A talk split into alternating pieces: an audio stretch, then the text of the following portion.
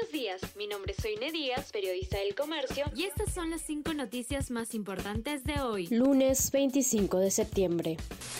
Otros cinco municipios recibieron 19 millones de soles tras reuniones con Bermejo. Alcalde y representantes de Ancash, Ayacucho, La Libertad y Lima visitaron despacho del congresista y después se les asignó presupuesto. Montos fueron entregados para obras a través de decretos relacionados con la Autoridad para Reconstrucción con Cambios y el Ministerio de Vivienda adjuntos a la Defensoría renunciaron por diferencias con Gutiérrez. El ex abogado de Cerrón ha evitado pronunciarse sobre normas polémicas dadas por el Congreso y ha tomado decisiones a espaldas de sus colaboradores. También ha nombrado a personas ligadas a partidos que lo eligieron en el cargo. Ex defensor del pueblo, Walter Albán advierte debilitamiento e instrumentalización de la institución lluvias más intensas de lo normal afectarían 14 regiones en el 2024. Informe de escenarios de lluvias para los meses de enero a marzo del 2024 indica que en la costa norte no se descartan eventos de lluvia entre moderada a fuerte intensidad. En la lista hay zonas especialmente vulnerables a los huaicos e inundaciones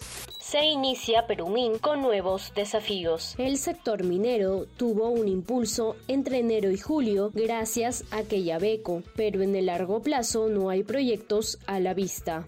Tiroteo en Villa María del Triunfo deja dos muertos y más de 15 heridos. Una balacera dejó dos fallecidos y más de 20 personas heridas durante un concierto de música chicha realizado en la losa deportiva El Hueco, ubicado en el distrito de Villa María del Según testigos desconocidos, llegaron al lugar a bordo de motocicletas y ejecutaron varios disparos. Municipio distrital ha pedido declaración de emergencia.